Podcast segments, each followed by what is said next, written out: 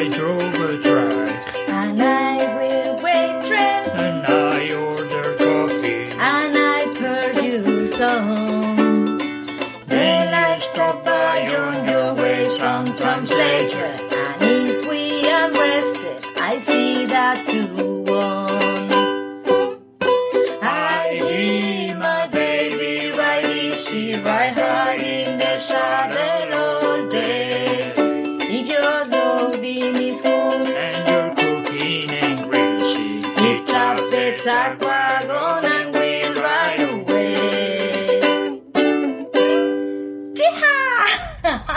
Pues empezamos como siempre, ¿no? Empezamos como siempre, lo que pasa es que no tengo xilófono. Pues esto era expreso, no es Sí, express. es express. Bueno. Muy buenas y sed todos bienvenidos a un episodio más de Interstate 77. Podcast. Bueno, esto es un episodio express, ¿no? Esto es express y es experimental. Express experimental. Eh, esto es para no dejar el hueco que tenía, tenemos ahí en vuestras cabezas y corazones. de la semana. Sí, porque no hemos grabado, no sé si lo habéis notado. Igual no lo han echado de menos. Yo creo que sí. Yo creo que sí. Nuestro banco de fieles nos ha echado de menos. Así que vamos a contar un poquito lo que hicimos este fin de semana, lo que se avecina y que ya empezó a encarar Loli. Y ya. Y ya, ¿no? Yo pienso que sí. Sí, porque no hemos hecho guion. Esto se, se me acaba de ocurrir y le he dicho, ¿por qué no grabamos aquí en el patio? Y Mira, así. Esto estoy comiendo como en Sálvame. Y así somos. Eh, por cierto, que el no patrocinador de hoy es Cúrate, un restaurante eh, de estilo español que ha sacado su propia sidra elaborada según el recetario español. ¿Y cómo está? ¿Te gusta? Digamos que no está mal para ser eh, una sidra que se elabora aquí. ¿Eh? Las sidras que se elaboran aquí a una persona que bebe frecuentemente sidra en España, sobre todo si es del arco atlántico o norte, No le convencería demasiado. no me convence demasiado porque yo estoy acostumbrado a unos productos más agrios, más fuertecillos, Que allí sois muy fuertecillos. que aquí se diría tart, como, como retard, de retarded, pero solo tart, T-A-R-D. Ese es el sabor eh, parecido casi a las sour beers, que son de estas así como muy amargas y tal. Pues esa sería la sidra asturiana, que es la que a mí me gusta. Porque la gallega es... eh, y la vasca es... eh, y lo bueno bueno es lo asturiano. Hombre, no sé si nuestros... Yo les estoy diciendo nuestra la verdad. que sea ¿Eh? de otra zona igual no está de acuerdo con eso. Yo les estoy diciendo la verdad. Para otra cosa, que vean el telediario. Pues bueno, este fin de semana Nos fuimos a eh, Asheville. nos fuimos a Asheville, Carolina del Norte, para los que ya lo sepan, para los que no, pues ya lo saben, porque lo acabamos de decir. ¿Cómo se escribe Asheville? Por si lo queréis buscar. Es igual que la ciudad esta de la música, Nashville, pero le quitáis la N del principio. está. ¿Y está en dónde? Carolina del Norte, ya lo he dicho. Que la que está encima de Carolina del De Sur. Carolina del Sur. Por lo menos para la gente del hemisferio norte. Si vivís en el hemisferio sur, pues sería la que está debajo de Carolina. Es un poco loco, ¿no? muy confusos ya. Es un poco loco. Pero bueno, eh, que esa es la cosa. Hemos pasado el fin de semana allí porque ¿qué pasa? ¿Qué hay allí? Tenemos un amigo Que se llama John. que se llama John y que re- resulta que es el, el, el precario. El precario, ¿os acordáis? De ¿Os unos acordáis episodios atrás que nos vino a visitar y que está incluso por debajo de Chonsky en el escalafón. Bueno, pues a ese es el que fuimos a visitar porque no deja de ser un ser humano. Y lo queremos, hombre, lo queremos. Bueno, sí, ah, un poquito. Lo queremos un poquito. Fuimos a Asheville No y- pudimos hacer gran cosa. y no pudimos hacer gran cosa porque yo no sé cómo estarán las cosas en España cuando queréis ir a algún sitio, pero eh, por lo menos en Nashville había bastante control con el tema de los restaurantes. Bueno, también un día estuvo muy lluvioso y era muy difícil hacer planes, ¿no? Entonces todos los planes en exterior, pues eliminados. Si llueve mucho o parece que va a llover mucho, pues ya no haces planes. Mm. Aunque luego no llueva. Porque es que no tienes margen de acción. Y sí, sí, Y sí, sí. Claro. Y entonces te ves con la máscara todo el rato, con la amenaza de lluvia todo el rato. Prácticamente lo hicimos lo único que se podía hacer, que es comer y beber. comer y beber. Entonces el viernes teníamos reserva para Cúrate. ¿Sí? Llegamos prácticamente de esto que llegamos a las cuatro y media pasadas Y la la teníamos a las cinco. a las cinco. O sea, de llegar, dejar el perro. Vosotros diréis, madre mía, qué hora. Era lo que había. era lo que había y además aquí es normal. Mm. O sea, las 5 es una hora normal de cenar. Sí. Entonces nos gusta mucho porque el sitio, pues ya, a los que sois asiduos a este podcast hemos tenido que hablar de Cúrate porque siempre que vamos a Asheville vamos a ese restaurante. Eh, es un restaurante que está regentado por Félix Meana, que si lo queréis buscar en Instagram, por ejemplo, su perfil es tal cual, Félix Meana. Si queréis ver la cuenta del restaurante es Cúrate. Cúrate Tapas Bar. Cúrate de paz. Todo junto, Pero bueno, la chef es su mujer. que es Katie Button. Como el, como el Benjamin Button. Pues Katie Button. Katie Y, Button. Ella cocina súper bien. Ella cocina muy bien. Cocina muy bien y aprendió Con, con el bulli. O sea, Ferran- en el con- bulli. En el bulli con Ferran Adrià. Aprendió en el bulli con, con Ferran con Adrià. Ferran Adrià. Y Félix era, eh, no sé si era él o uno de los sumilleres del restaurante. O sea que él, Bueno, son gente que sabe lo que hace. hay nivel. Han asesorado a José Andrés aquí en Nueva York cuando estaba lanzando su negocio más allá de los restaurantes Jaleo. Han colaborado en proyectos con él. O sea que es gente importante. Nos gustó. Y resulta que han empezado a hacer su propio embutido. Ajá, o sea, no solamente hacen ya su sidra, Han empezado a hacer su, propio, su propio embutido. embutido. Y nos hemos traído ahí un bo- botín, chistorra, chistorra, chorizo, morcilla, morcilla, croqueta. croqueta. Claro, ¿por qué? Porque es que han sacado una tienda. Sí. Esto que ya hace mucha gente, bueno, pues aquí tenía, digamos, sus retos, ¿no? Porque es un producto que no es el acostumbrado. Y entonces si lo quieres sacar para vender a la tienda, tienes que estar más o menos seguro. Entonces están como derivando platos que normalmente estaban en carta, están poniéndolos disponibles en, en la tienda. Por ejemplo, ya no puedes comer tortilla española en el restaurante, sino que la tienes que ir a comprar a la tienda. ¿Y eso por qué? Porque era un producto que funcionaba muy bien. Sí. Bueno, fue una buena idea. Los sitios se han tenido que reinventar un poco en todo este tiempo. Han estado, ellos estuvieron cerrados bastante, Varios bastante- meses. Bastantes meses. Han podido reabrir, tres. quizá, han podido reabrir ahora y bueno, hay que remontar. Eso para un restaurante, para cualquier local, negocio supone Así que si coincide que tenéis la ocasión, no sé si ahora, no será el mejor momento, pero la ocasión de visitar eh, esta parte de Estados Unidos, Asheville es una parada prácticamente obligatoria.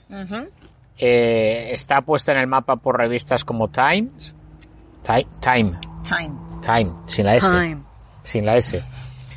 Y, y por muchas razones. Una de ellas es la gastronomía, de la cual es parte importante Cúrate, pero hay más cosas. Sí. Artesanía, eh, música, el tema de las cervezas artesanales Sí, tiene muchísimas cervecerías. es tremendo, lo de Carolina del Norte.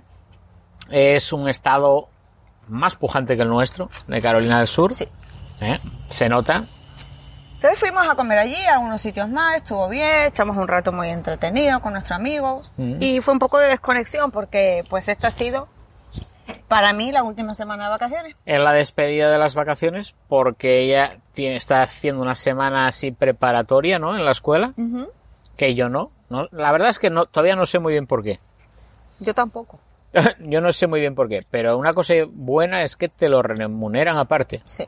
Es una semana en la que tú puedes ir de forma voluntaria y te pagan lo mismo que cobrarías por día. Que está muy bien. Entonces Eh, dije, dinerito bueno, que viene bien. hay que hacerlo. Vamos a hacerlo, que dinerito que entra. Aparte de que es de estas cosas que es un poco medio voluntario obligatorio. O sea, si no vas, probablemente Bueno, estés no, en la lista de los no. no. te creas, yo ¿no? no, no creo que hubiera mm, la mitad. La, la mitad de la plantilla. Mucha gente no fue. Bueno, nosotros a cambio vamos a tener como sesiones más largas la semana que viene. Yo Ya- creo que ya- está ya la bien. primera, No es que tres me- horas. No me apetecía excesivamente, pero me va a ayudar a llegar más preparada a la semana que viene, que luego te ponen millones de reuniones Ajá. y luego ya no te da tiempo a nada. Yo Entonces creo ha sido que- curioso que hoy he tenido nuestra primera reunión de claustro por Zoom, porque como no quieren que la gente esté junta ni que se hagan reuniones de muchas personas, pues hemos hecho cada uno en su clase. Entonces tuviste que ir a la escuela, pero Para te has reunido como si tú estuvieras en casa. Bueno, eso yo cuando estaba haciendo formación este verano, nos decían que estuviésemos abiertos a la posibilidad de combinar técnicas que habíamos utilizado durante Sí. la pandemia a eh, el nivel presencial cara a cara en la clase. Y me parece que está muy bien. Toda esta teoría del blended learning que había que usar, el Mm. combinar tecnologías con la enseñanza tradicional, pues el, el utilizar el tema este remoto, yo, yo lo veo muy interesante. A ver qué tal sale.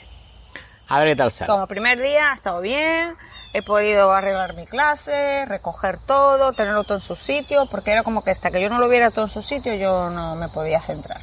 Aquí podéis escuchar los ruidos, que esto es como la selva, ¿veis? Las cigarras. Habéis notado que el ambiente es diferente. Hemos salido al patio. Y el patio es lo más parecido que hay a la película de Cocodrilo Dandy. Es O- como una mini selva. Hoy por hoy no sabemos si hay alligators aquí. ¿no? Creemos que no. Creemos que no. Serpientes en su momento ha habido. Las hemos tenido que matar, pues como, como era el George de la jungla o algo así. Pues no sé. A machete. No, no veo esa gente. Pues más o menos igual. Y Y ya está, la siguiente semana yo me incorporaré a este tipo de prácticas. Loli me llevará ventaja. Me Bueno. tocan reuniones de estas que dices tú que he hecho mal en la vida. ¿Por qué tengo que ir yo a esto?